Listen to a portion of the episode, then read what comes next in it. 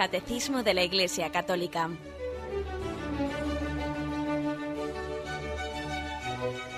Un programa dirigido por Monseñor José Ignacio Munilla, Obispo de San Sebastián.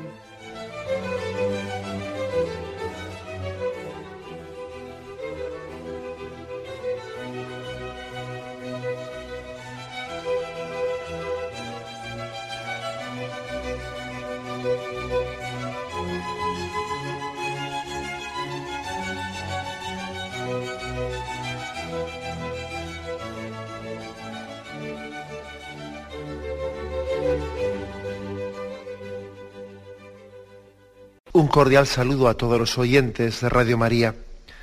Un día más, con la gracia del Señor, proseguimos el comentario del Catecismo de nuestra Madre la Iglesia. Estamos dedicando unos cuantos programas en el, dentro del punto 1454 del Catecismo, estamos dedicando unos cuantos programas al examen de conciencia. Estamos explicando, el contexto es el sacramento de la penitencia, el sacramento de la confesión.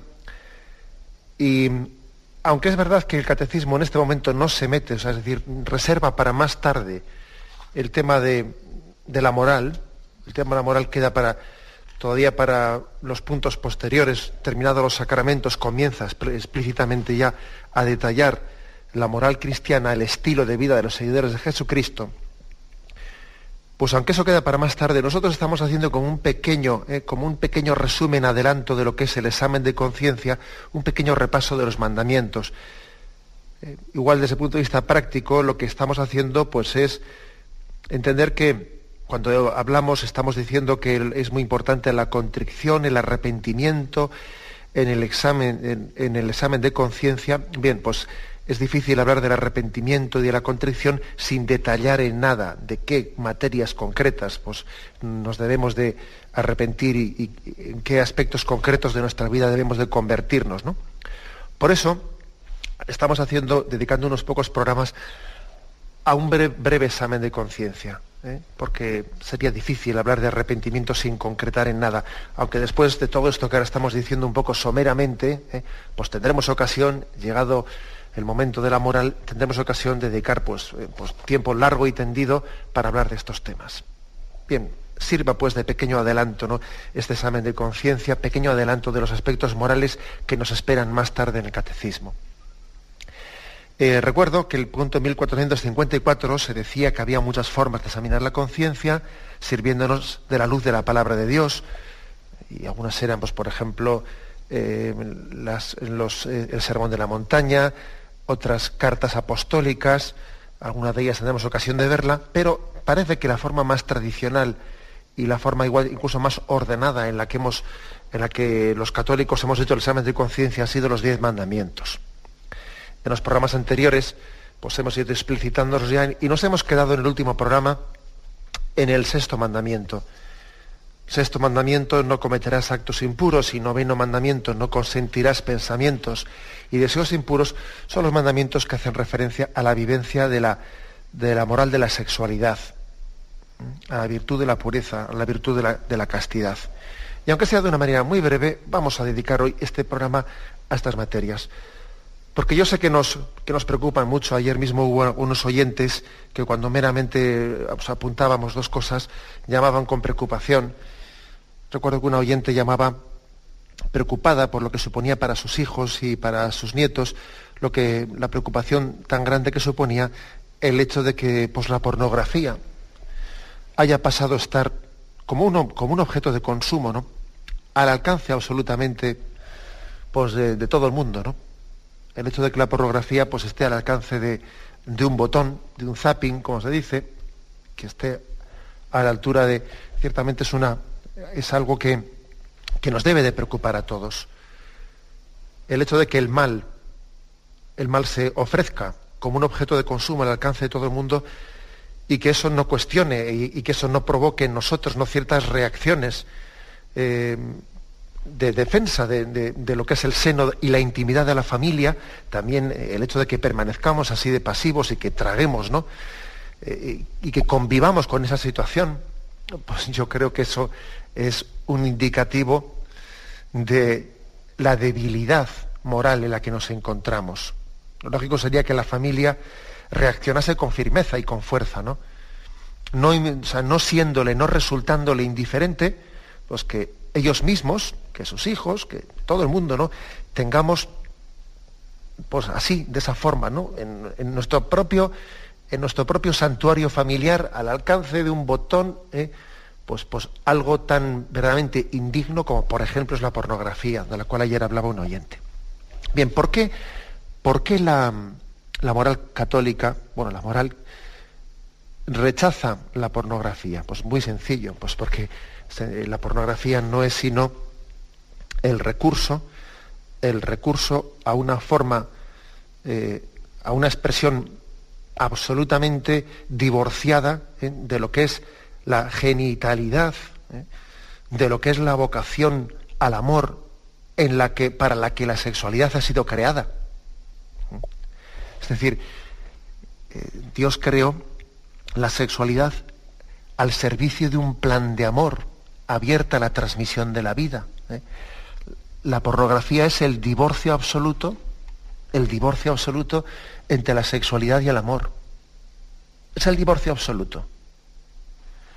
¿Por qué nosotros rechazamos la pornografía? Por mí usted, porque creemos en el amor. Porque yo creo en el amor. Y aquí la palabra, la palabra hacer el amor, ha pasado a ser sinónimo de no creer en el amor. Vamos a ser claros aquí. Aquí hacer el amor, tal y como se entiende, ¿no? El, mero acto eh, genital eh, pues, animal, eh, pues eso sencillamente es no creer en el amor, divorciar absolutamente la sexualidad del amor. ¿Por qué nosotros rechazamos la pornografía? Porque la pornografía es cosificar a una persona, o sea, cosificarla, recurrir a ella como diciendo, no me importas tú, ahora mismo solo deseo tu cuerpo, pero tú me importas nada, vamos. La pornografía es utilizar a una persona como quien coge un clines y se suena a los mocos.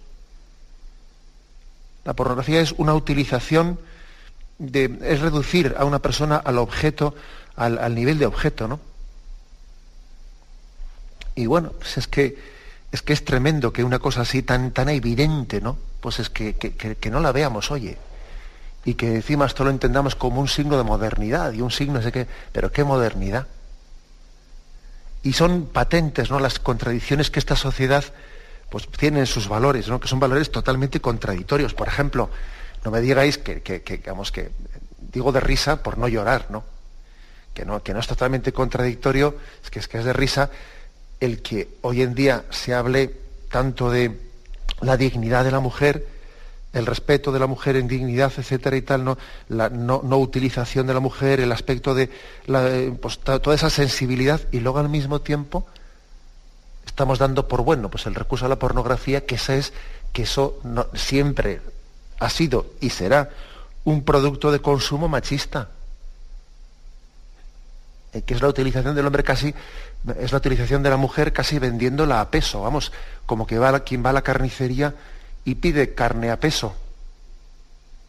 Y nadie, y nadie es capaz de percibir esa contradicción evidente entre esta, este deseo que tenemos todos de dignificar a la mujer y de, acabar con, eh, pues toda esa reminiscencia machista y luego encima promocionamos la, la pornografía. Pero bueno, pero ¿cómo se puede estar al mismo tiempo construyendo y destruyendo una casa, que es lo que estamos haciendo nosotros.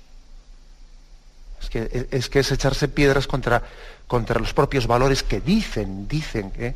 pues el de la dignificación de la mujer que se están promoviendo, pero si es que es contradictorio.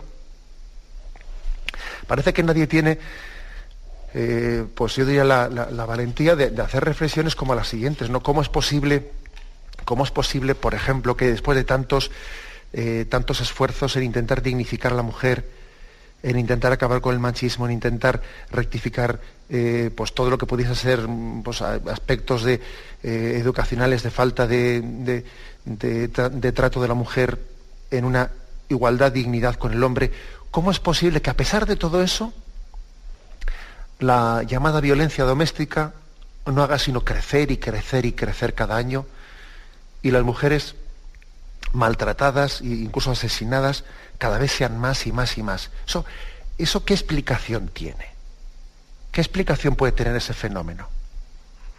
Yo me imagino que las causas tendrán que ser muchas, desde luego no, yo no quiero ser un simplista, pero a nadie se le ha ocurrido pensar que una de las causas de que esto esté, de, que la violencia hacia la mujer esté creciendo y creciendo, una de las causas, que habrá muchas, ¿no? Pero una de las causas, estoy seguro que es esta.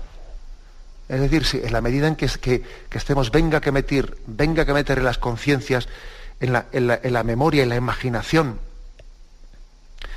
pues eh, todo un mundo de imágenes, de imágenes pornográficas, de utilización de la mujer meramente como un objeto de placer y de consumo, ahora luego no le pides a esa persona que respete a la otra, porque tú mismo has estado introduciendo en su cabeza, en su memoria, en su imaginación, un montón de suciedad que lo que hace es conducirle a utilizar a la otra persona para su antojo, para su antojo. Y luego nos escandalizamos, ¿no?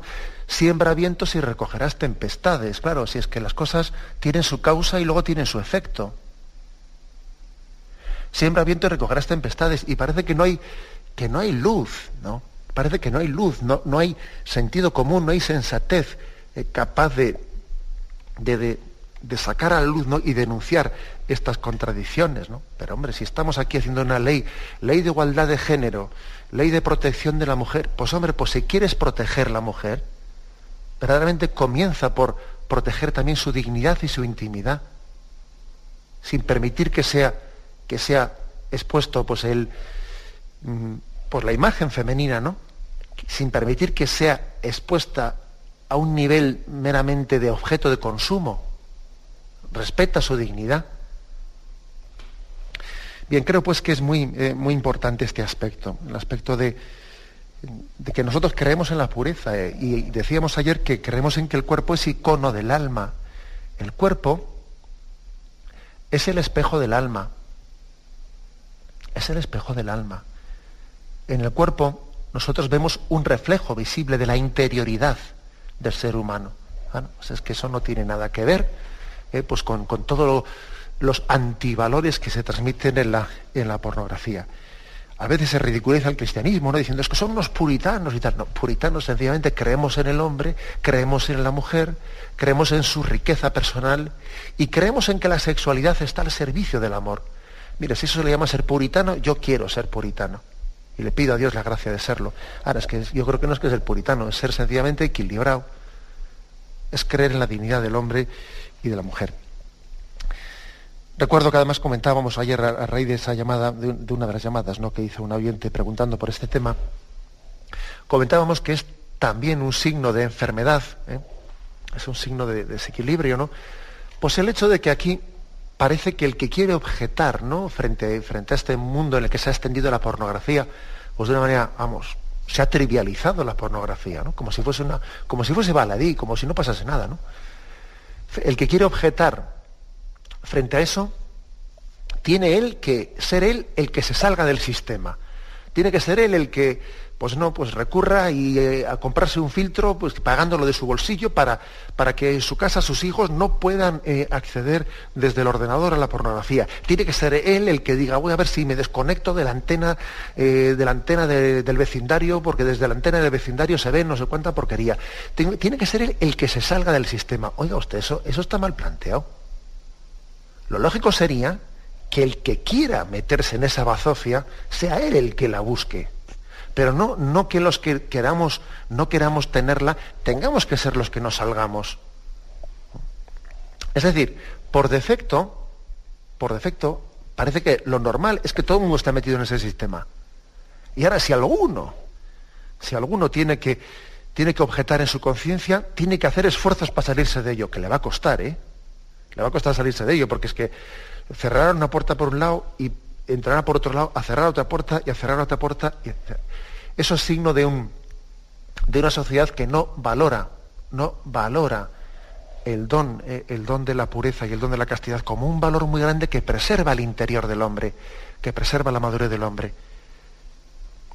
Es, eh, creo que tenemos que tener también capacidad de, de decírnoslo a nosotros mismos, a los padres de familia que tienen, eh, que tienen esa tarea tan, tan, tan grande de, preservar el, seno, ¿no? El, ambiente en la intimidad de la familia, decírselo también ¿no? a, nuestros, a nuestros políticos, diciendo, diga, ustedes tienen la obligación de facilitarnos a nosotros la, la educación de nuestra familia, ¿no? Ustedes tienen obligación de estar al servicio del plan, del proyecto que yo quiero hacer en mi familia y no bombardeármelo. ¿Eh? Y no bombardeármelo. Bien, por eso nosotros creemos en el amor. Estamos en contra de la pornografía porque creemos en el amor. Y, de estos aspectos, bueno, pues sí, Señor, uno, uno se acusa en el sexto mandamiento con humildad, pues porque, porque ya sabemos que, es difícil ¿eh?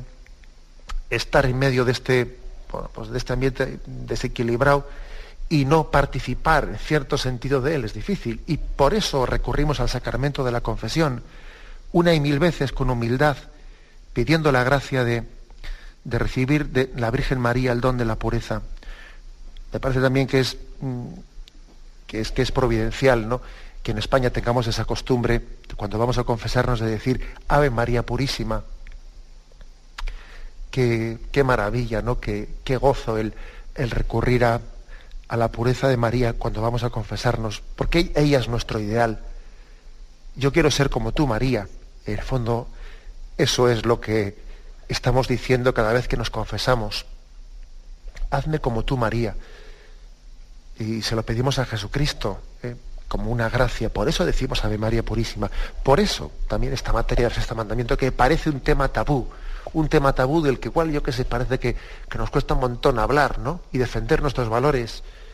Por eso la Iglesia Católica no se avergüenza de predicar el sexto y el noveno mandamiento, ¿no? Y de, y de aconsejar a sus cristianos que sí, que vayan al sacramento de la confesión y que se confiesen y que digan Ave María Purísima, hazme como tú María. Dame la gracia, ¿no? De ir formando la imagen de, de Jesucristo, el hombre nuevo dentro de mí. Tenemos un momento de reflexión y seguimos enseguida.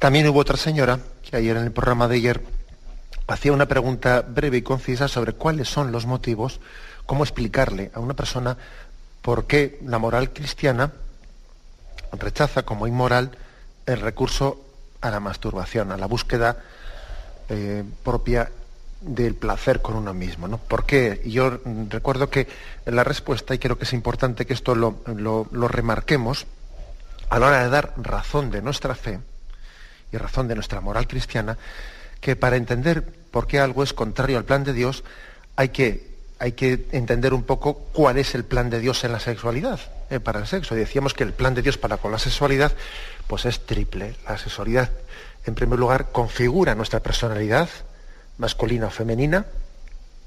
En segundo lugar, la sexualidad es vehículo de expresión, de entrega de todo nuestro amor y nuestra vida, Y en tercer lugar, la sexualidad está abierta a la transmisión de la vida. Son tres aspectos. Pues bien, teniendo en cuenta cuál es la finalidad ¿no? con la que ha sido creada la sexualidad, pues uno entiende que, por ejemplo, la masturbación está fuera de ese plan. Porque la masturbación ni, es ningún vehículo de expresión de amor a otra persona, no tiene ningún aspecto relacional, ni está abierto a la transmisión de la vida. ¿no? Entonces está bastante claro en ese sentido. Bien, y un y una pregunta más. ¿Por qué la moral cristiana defiende, defiende a capa y espada la pureza en, la, en el noviazgo? ¿Por qué la moral cristiana defiende que la relación sexual debe de ser reservada para el matrimonio? ¿Por qué, dicho de otra, forma, por qué la moral cristiana habla claramente que lo que se llama como relaciones prematrimoniales pues está fuera del plan de Dios? Bueno, pues yo creo que esto también es importante decirlo, porque otra de las características de, esta cultura actual es el hecho de que haya borrado, esté borrando, esté borrando la diferencia entre el noviazgo y el matrimonio. Uno no sabe exactamente, eh, es que no sabe dónde están eh, las diferencias entre ser novios o ser esposos. Tal y como se viven, se comienza a introducir una cultura en la que las cosas se confunden se borra, se borra la línea divisoria entre noviazgo y, matrimonio. Y sin embargo nosotros creemos que esa línea divisoria es importante. Es importante. Porque el noviazgo es una etapa de discernimiento y el matrimonio no es una etapa de discernimiento. Es una etapa, una etapa en la que uno ya ha adquirido un compromiso de entrega. Bueno, pues ya sabemos que todas las comparaciones no se pueden hacer al milímetro, ¿no? Pero no, de la misma forma o de forma análoga, ¿no? A como no se puede, a que, a como no se puede dibujar, hay que distinguir entre la etapa de seminarista y sacerdote, pues bueno, pues de una manera, como digo, no se puede aplicar el ejemplo al milímetro, pero, pero evidentemente siempre tiene que haber una distinción entre el noviazgo y el matrimonio. Y en el noviazgo, uno tiene, debe de preservar siempre la debida libertad en el discernimiento. Porque claro, si yo estoy discerniendo y al mismo tiempo me estoy comprometiendo de una manera que, que una manera en la que pierdo mi libertad, porque ya me he comprometido, pues entonces no estoy, no estoy en un discernimiento libre. Claro, es que es bastante claro. Una de las cosas que ocurre hoy en día, cuando se rompe un noviazgo, muchas veces, en el que ha habido relaciones previas, etcétera, tal, tal, es que parece que se produce una especie de mini divorcio. Claro, un mini divorcio porque si resulta que yo a ti te he entregado toda mi intimidad, te lo he entregado todo como si fuésemos marido y mujer, y ahora rompemos la, relación esta, pues es que parece que casi nos estamos divorciando. Fijaros, ¿por qué, por lo tanto, la moral cristiana dice que la entrega sexual se reserva para el matrimonio? Pues porque entregarse sexualmente a una persona es tanto como decirle, todo lo mío es tuyo. Es decir, no hay nada, no hay nada en mi intimidad que yo ya no te haya comunicado. La entrega sexual es casi, es no casi no, es reflejar en el cuerpo la entrega plena del alma. Te entrego mi vida. O sea, lo que no puede ser es que uno diga, yo te entrego mi cuerpo, pero mi, pero mi, pero mi vida no te la entrego. Eso, claro, eso es lo que es. Eso es lo que, lo que se pretende en esta especie de trivialización de la sexualidad expresar, ¿no? Como que una cosa es entregar el cuerpo y otra cosa es entregar el alma. No, pero es que eso no es verdad. Cuerpo y alma están unidos. Entonces, cuando alguien eh, la, entrega sexual debe de ser reservada para el matrimonio precisamente porque en el matrimonio es cuando uno entrega toda su vida, todo su ser, se compromete a ser suyo para siempre en las alegrías, en las penas, en la salud, en la enfermedad. La entrega sexual es expresión de la entrega de la totalidad de mi proyecto de vida a ti. Por eso expreso con el cuerpo, expreso con el cuerpo lo que es mi, mi decisión plena, bajo la gracia de Dios, ¿no? Mi decisión plena de entregar mi vida y, unirla con la tuya. Ahora, si resulta que lo que estamos haciendo es te entrego mi cuerpo, pero ya, ya veremos luego si tú vas a ser mi marido, será otro, será otro, estamos divorciando cuerpo y alma, estamos divorciándolo. Estamos divorciando cuerpo y alma, es un divorcio absoluto. Por eso el, el noviazgo en el noviazgo no tiene sentido la entrega sexual, no tiene sentido tal cosa, porque es que es una mentira. Es una mentira, es, y dice, pero si nos queremos, si nos tenemos cariño, mire usted, pero es que, es que la relación sexual no solo expresa cariño, expresa compromiso pleno de entrega de tu vida a esa persona. Entonces, es una mentira, es una mentira que exista, que exista una entrega plena mejor dicho, que exista una relación sexual allí donde todavía estamos en la etapa de discernimiento. Es mentira. Estamos expresando corporalmente lo que, no, es verdad. Por otra parte, qué importante es que preservemos esa libertad en el discernimiento, que hoy en día muchas veces el, el sexo el recurso a la sexualidad, ¿no? a las relaciones sexuales en el noviazgo, lo que hacen es no ayudar a discernir más, sino precisamente obnubilar el discernimiento, oscurecerlo, perder libertad en ese, en ese discernimiento. Tenemos pues también que, tenemos que reivindicar en la vivencia en castidad en el noviazgo, ayuda a madurar en el amor, ayuda a discernir mejor, ayuda a guardarse para entregarse. Es que para poder darse hay que poseerse. Si yo no me poseo a mí mismo, pues a ver cómo luego me voy a entregar. ¿eh? Creo que son valores importantes, ¿no? que tenemos que, defenderlos. Además, la, la, pureza o la castidad en el noviazgo es que es práctica. Práctica me refiero provechosa para el discernimiento para que uno eh, sea, ¿no? Tiene en ello una garantía de autenticidad en el amor. Garantía de autenticidad quiere decir, pues que, pues que es que uno dice, Dios mío, yo tengo, tengo la auténtica prueba de amor de esta persona, de que me quiere por mí mismo y que esta persona me ha demostrado que se acerca a mí no por un impulso de, sus pasiones, sino que me ha demostrado que me quiere en mi interioridad, me quiere por mí misma, que me quiere a mí, no me quiere a mi, no quiere a mi cuerpo. Pues sí, Señor, yo creo que eso es una auténtica garantía de autenticidad en el amor. El que ama profundamente eh, sabe esperar y, y, no, y no es capaz de condicionarse, ¿no? Eh, bueno, pues en la, en la impaciencia, en la impaciencia de aquel que se está dejando arrastrar por su impulsividad. El amor maduro sabe esperar. Y en ello, en ello hace una especie de autentificación también del amor. Bien, son muchos los argumentos ¿no? de este aspecto, pero tendremos ocasión, como digo, también de, de, hablarlo y de, y de tratarlo llegado su momento. Hoy no quiero más que pegar unas pinceladas por encima de este sexto y noveno mandamiento. Otro aspecto del que también hablaremos con detenimiento es el tema de la, de, que también hay que incluirlo en el examen del sexto mandamiento, el tema de la apertura, la transmisión de la vida. Y los pecados que pueden ser contra la transmisión de la vida, el estar cerrado, todo el mundo de lo que llamamos la anticoncepción, con distintas formas, etcétera, pero es decir, los pecados de cerrazón a la transmisión de la vida.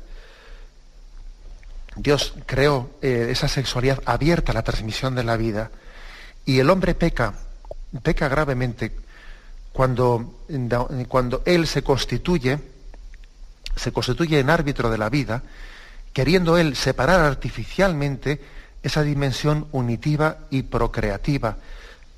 Dios unió en la sexualidad, ¿no? O por lo menos eh, en, la naturaleza humana, mm, la, expresión del amor y la, y la fertilidad, pues, eh, pues no estarán unidas en el 100% de las ocasiones, ¿no? Pues, pero, pero pueden, estar, pueden estar unidas en el plan de Dios. El hecho de que el hombre artificialmente, ¿no? por, su, por su cuenta y riesgo, recurra a separarlas artificialmente, es también un, pecado contra, contra, el plan de Dios. Contra el plan de Dios. Lo que Dios ha unido no lo separa el hombre. Si Dios ha unido, si Dios ha unido expresión del amor y fertilidad, ¿no? Pues el hombre peca cuando se constituye en árbitro eh, frente a esa, eh, a esa vocación con la que Dios creó la sexualidad. Sin embargo, y eso también lo digo así en tres pinceladas, ¿no? Sin embargo, Dios no ha hecho no ha hecho a la mujer siempre fértil, sino que también la mujer tiene sus ciclos de fertilidad e infertilidad. Es fecunda o infecunda, fértil o infértil en distintos ciclos y por lo tanto la moral cristiana, precisamente en el respeto de las leyes que Dios ha puesto en la naturaleza, la moral cristiana sí que entiende como moral el recurso a la sexualidad en los días fértiles o infértiles según, según que los esposos, por motivos no egoístas, sino por motivos bien discernidos, busquen la paternidad o busquen distanciar pues, eh, pues la, maternidad recurriendo a los días fértiles o los días infértiles, recurriendo a lo que Dios mismo ha puesto en la naturaleza. Esto se llama los métodos naturales, es decir, que Dios mismo en la naturaleza ha dejado la, la posibilidad de que el amor sea expresado eh, fértil o infértilmente, pero no soy yo el que recurro a separarlo, ¿eh? no soy yo el que me constituyo en árbitro de la vida, sino yo, mm, yo lo que hago es recurrir, cuando uno recurre a los métodos naturales de la regulación de natalidad, lo que el hombre y, lo que el hombre y la mujer hacen son intérpretes de lo que Dios ha puesto en la naturaleza, no árbitros de ello, que es distinto ¿eh? ser intérprete de la voluntad de Dios en la naturaleza humana o ser árbitro y ponerme por encima de. Son dos filosofías y dos formas distintas. ¿no? En la anticoncepción hay una especie de rebelión del hombre frente al plan de Dios en la sexualidad unida al amor.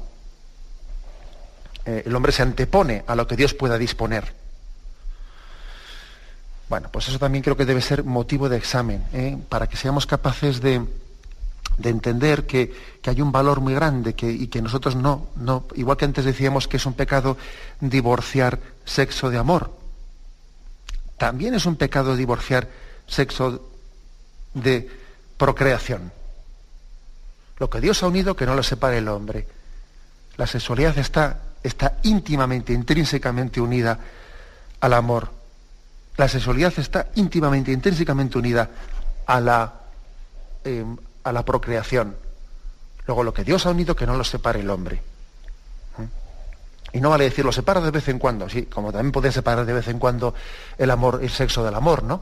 Entonces también podemos aplicar eso mismo al, pues bueno, pues a que de vez en cuando, sí, pues tenemos una, una evidencia de la sexualidad ligada al amor y otras veces no, no, no, la sexualidad siempre está ligada al amor.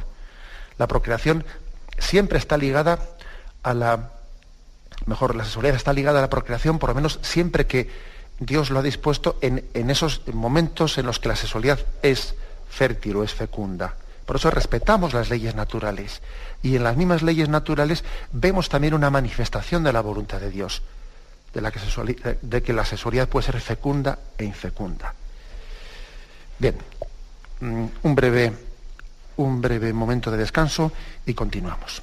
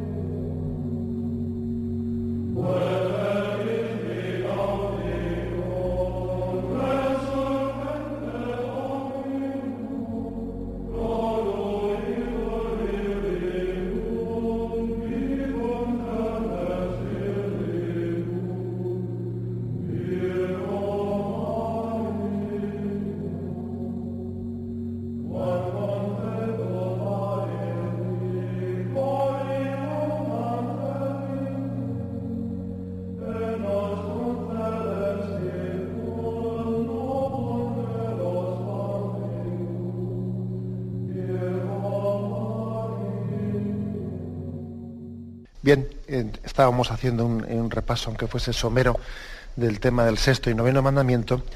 Y el sexto y noveno mandamiento entra también en un aspecto importante, ¿no? que es, dice no cometerás pensamientos impuros. Y eso dice, y eso de alguna manera nos invita a que llevemos también, fijaros que dice no consentirás, ¿eh? o dice no tendrás, porque a veces lo que puede ser de alguna manera lo que puede ser incontrolable para nosotros es las cosas que nos pasen por la imaginación. La imaginación, como decía Santa Teresa de Jesús, es la loca de la casa. Y entonces, bueno, pues, pues no está bajo nuestro control todos los pensamientos e imaginaciones que pasen, ¿no?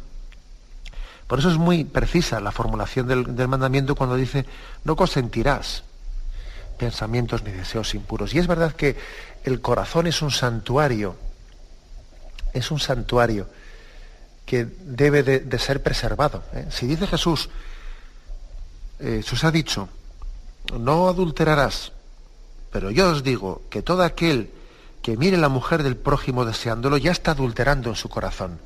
Eso lo dice Jesús y está con ello insistiendo en que la pureza, eh, la batalla de la pureza primero tiene lugar en el corazón y luego sale al exterior.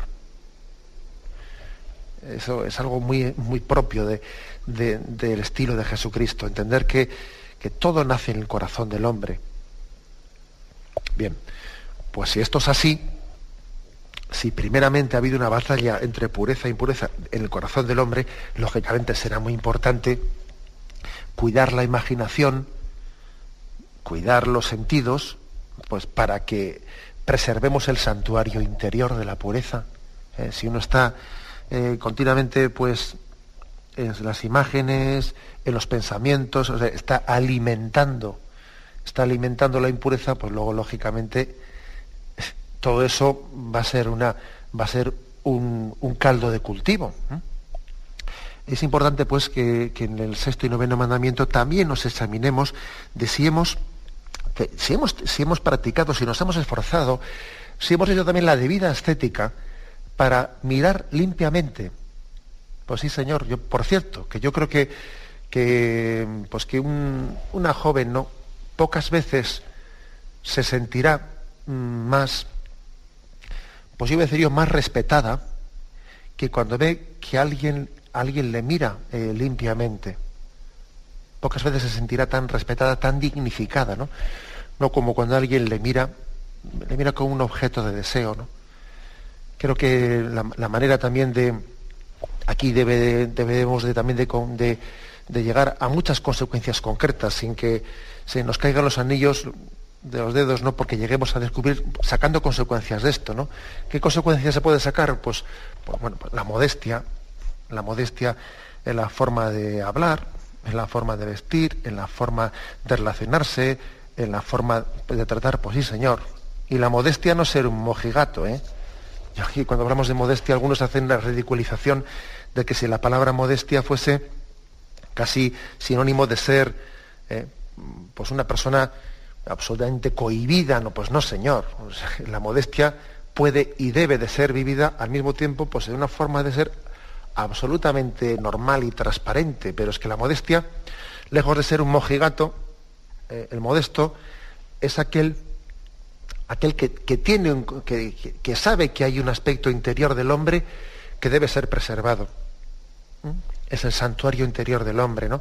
Y que, y, que especialmente, fijaros, el, los ojos, ¿eh? los ojos son como las ventanas del hombre al exterior. ¿no? Cuando alguien quiere, quiere profundizar en la interioridad de una, de una persona, mira sus ojos, mira su rostro, y en él descubre el interior del hombre.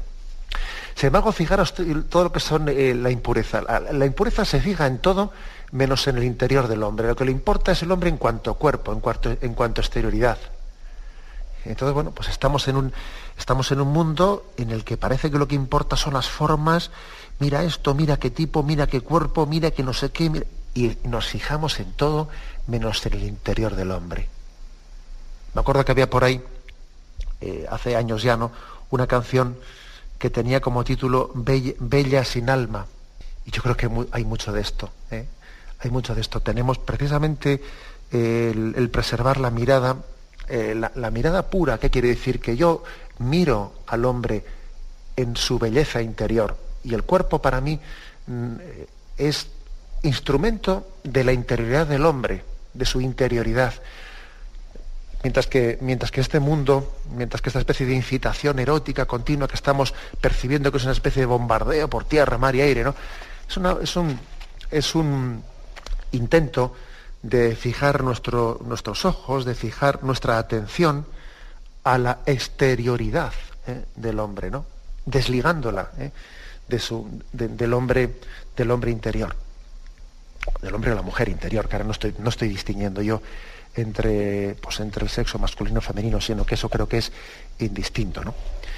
Bien, hay ahí, por lo tanto, ¿no? Eh, ese aspecto. También en el, sexto y noveno mandamiento, pues por lo tanto también se dan consejos tan prácticos como el no ponerse en ocasión de pecado, el, ver si también uno tiene ciertas amistades que le ponen en situaciones pues que no debe de ponerse. Siempre se ha dicho que cuando rezamos el Padre Nuestro y decimos aquello de no nos dejes caer en la tentación, también el Señor nos responde, y tú no te pongas en ella, ¿eh? Pero claro, a ver qué es eso de pedirle a Dios, no me dejes caer en la tentación y yo mientras tanto me estoy poniendo en la tentación. Pues sí, Señor, también hay que decir que vivir la batalla, la batalla de la pureza, como otras muchas batallas, ¿eh? supone también el que alguien en esa batalla se coloca en el terreno debido. Hay que saber estar en el terreno de cada uno, ¿eh? En el terreno debido, no metiéndome donde no, donde no debo de estar, en los ambientes, en las situaciones en las que son totalmente propicias y, proclives, etcétera, pues a, pues a caer en la tentación. Así de Y eso no es ser un cobarde, no señor, eso es conocer que el espíritu es fuerte y la carne es débil, y no es más fuerte el que es capaz de, de, retar este principio. ¿no? Sería una falsa presunción en la que diga que bueno, yo como, como el espíritu es fuerte, pues a mí no me importa estar en cualquier situación. Pues es mentira. El espíritu es fuerte y la carne es débil y por eso, precisamente porque somos humildes y porque vivimos en verdad, uno tiene que saber dónde tiene que estar y dónde no tiene que estar. cuál es el momento para estar y cuál es el momento para alargarse, y etcétera, etcétera. Y eso no es un cobarde, eso es vivir en verdad. Vivir en verdad, que eso también forma parte de los consejos que nuestra Madre Iglesia pues, nos da, ¿no? Pues para, para saber eh, vivir la virtud de la pureza y la virtud de la castidad. Bien, como podéis ver, ¿no? Pues eh, hay un montón de aspectos y, de todo esto, pues llegado el, momento de la moral, tendremos ocasión de, explicitarlo. Pero vamos, aunque sea en este repaso ¿eh? que estamos dando los mandamientos, nos, le hemos reservado hoy este programa para el sexto y noveno. Nos quedan, pues para repasar el séptimo mandamiento y el octavo y el décimo, y con eso pues concluiremos un poco ese repaso a los diez mandamientos. Bien, me despido con la bendición de Dios Todopoderoso. Padre, Hijo y Espíritu Santo descienda sobre vosotros. Alabado sea Jesucristo.